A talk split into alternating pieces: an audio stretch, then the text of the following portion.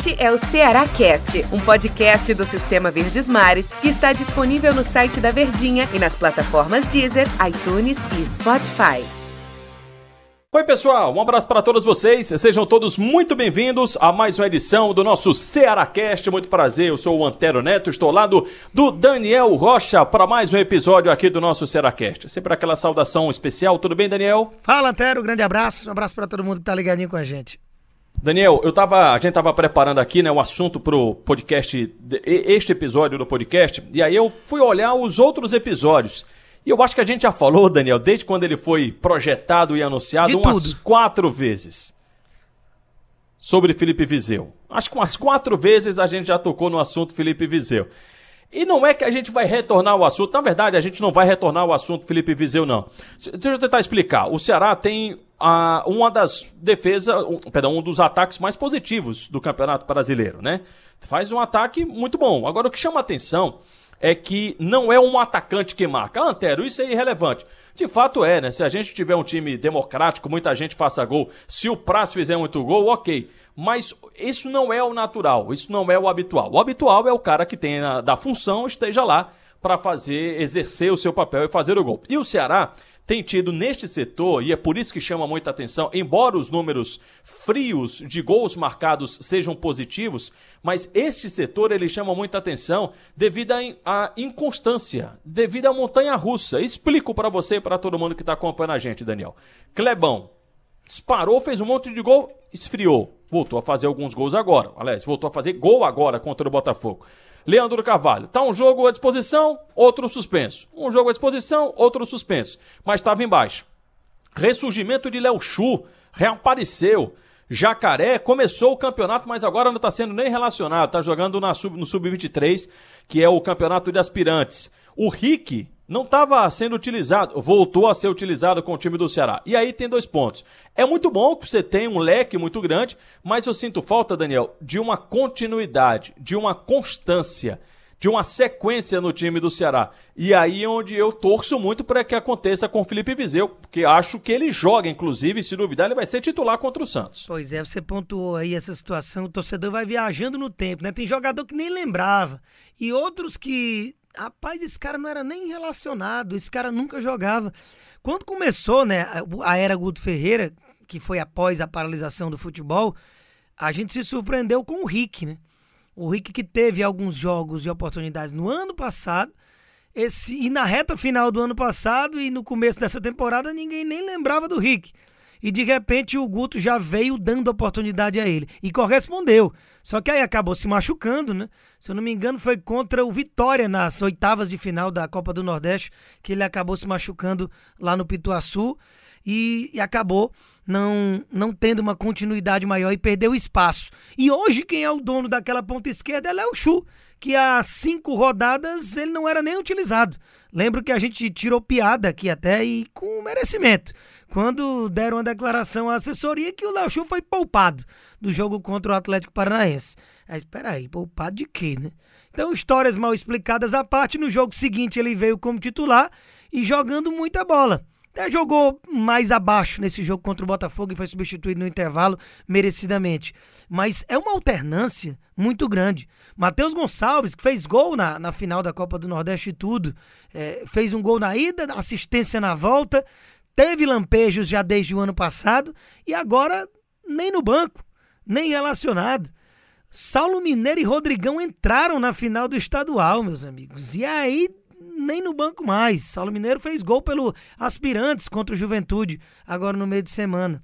É, no último fim de semana, melhor dizendo. Então, é uma situação que você lamenta. Porque a utilização em massa não é pela qualidade, com todo respeito a esses jogadores. É pela necessidade e falta de regularidade que esses caras têm entregado.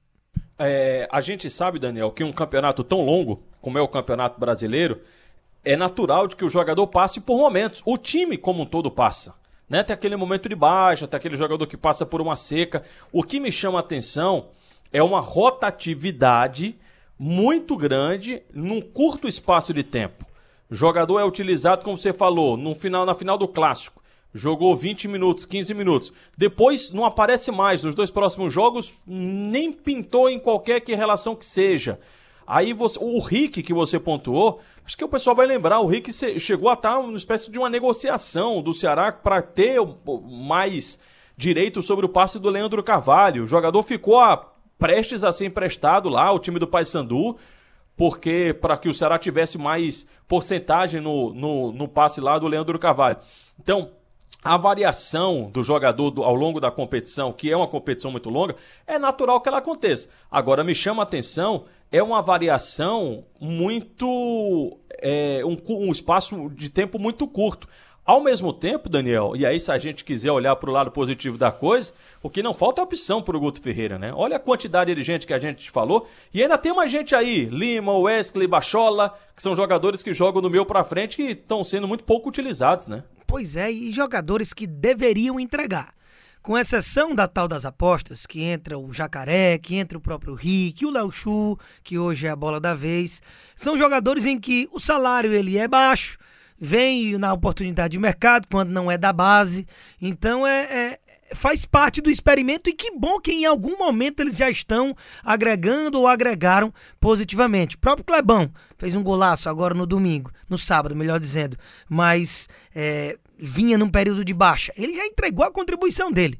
Eu, se o Clebão não fizer mais nada com a camisa do Ceará, ele já se pagou já valeu. De um cara que você trouxe do surpreendente Barbalha pelo lampejo no Campeonato Cearense. Ninguém nunca tinha ouvido falar num garoto que não é um jovenzinho, tem 24 anos já o Clebão, e foi um dos responsáveis pela conquista da Copa do Nordeste já. Então tá valendo. Mas o que mais me preocupa de toda essa rotatividade é a quantidade de jogadores que esse sim tinham a obrigação, entre aspas, de estar entregando bem mais. Não é só pouco mais, não, mas bem mais. Felipe Bachola, não tinha nem sido mencionado aqui pela gente. O Bachola, ele é o camisa 10 do Ceará, que tem numeração física fixa. Quem investe a 10 é o Bachola. Ele veio numa expectativa lá em cima de entregar resultado.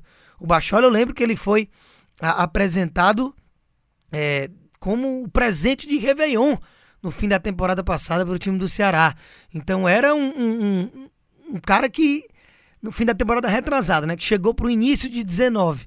Então era um cara que veio lá em cima e as lesões atrapalham e utilizado de ponta, que é onde mais está congestionado ali e justamente essa alta utilização é porque não entregam. Matheus Gonçalves, que a gente mencionou aqui os lampejos, ele foi um cara que foi mais de 3 milhões de reais. Foi trazido do futebol mexicano, um cara adquirido, um investimento do time do Ceará. É, o Wesley, até a chegada do David para o Fortaleza, ele era maior em termos financeiros da história do futebol cearense. Mais de 4 milhões, quase 4,5. É muito dinheiro, principalmente para os padrões das nossas equipes cearenses, que estão cada vez se solidificando mais no quesito financeiro, mas ainda é muito. Esses caras vieram e são meros composição de elenco. Eles não agregam em nada, não jogam. Quantos anos o Wesley já está numa batalha de ter continuidade? Matheus Gonçalves é um jogador com uma falta de inteligência terrível. O Lima. O Lima é impressionante. Estávamos eu e você, Antero, fazendo é, o jogo no sábado contra o Botafogo. Você me perguntou uhum. no aquecimento: o que é que muda? O que é que o Ceará ganha? Infelizmente, o Ceará ganharia, é teórico, que o Lima é um cara mais técnico do que o Sobral. Mas o Ceará não ganha nada com o Lima em campo. A ausência do Sobral, o Ceará só perde.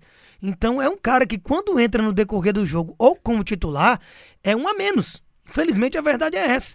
Então olha a quantidade de jogadores de alto investimento, sem ser as apostas, de que recebem um bom salário, de que são é, jogadores adquiridos e que custaram uma boa grana para o time e simplesmente nem de aquele cara para entrar e resolver um problema no segundo tempo eles conseguem ser. Né?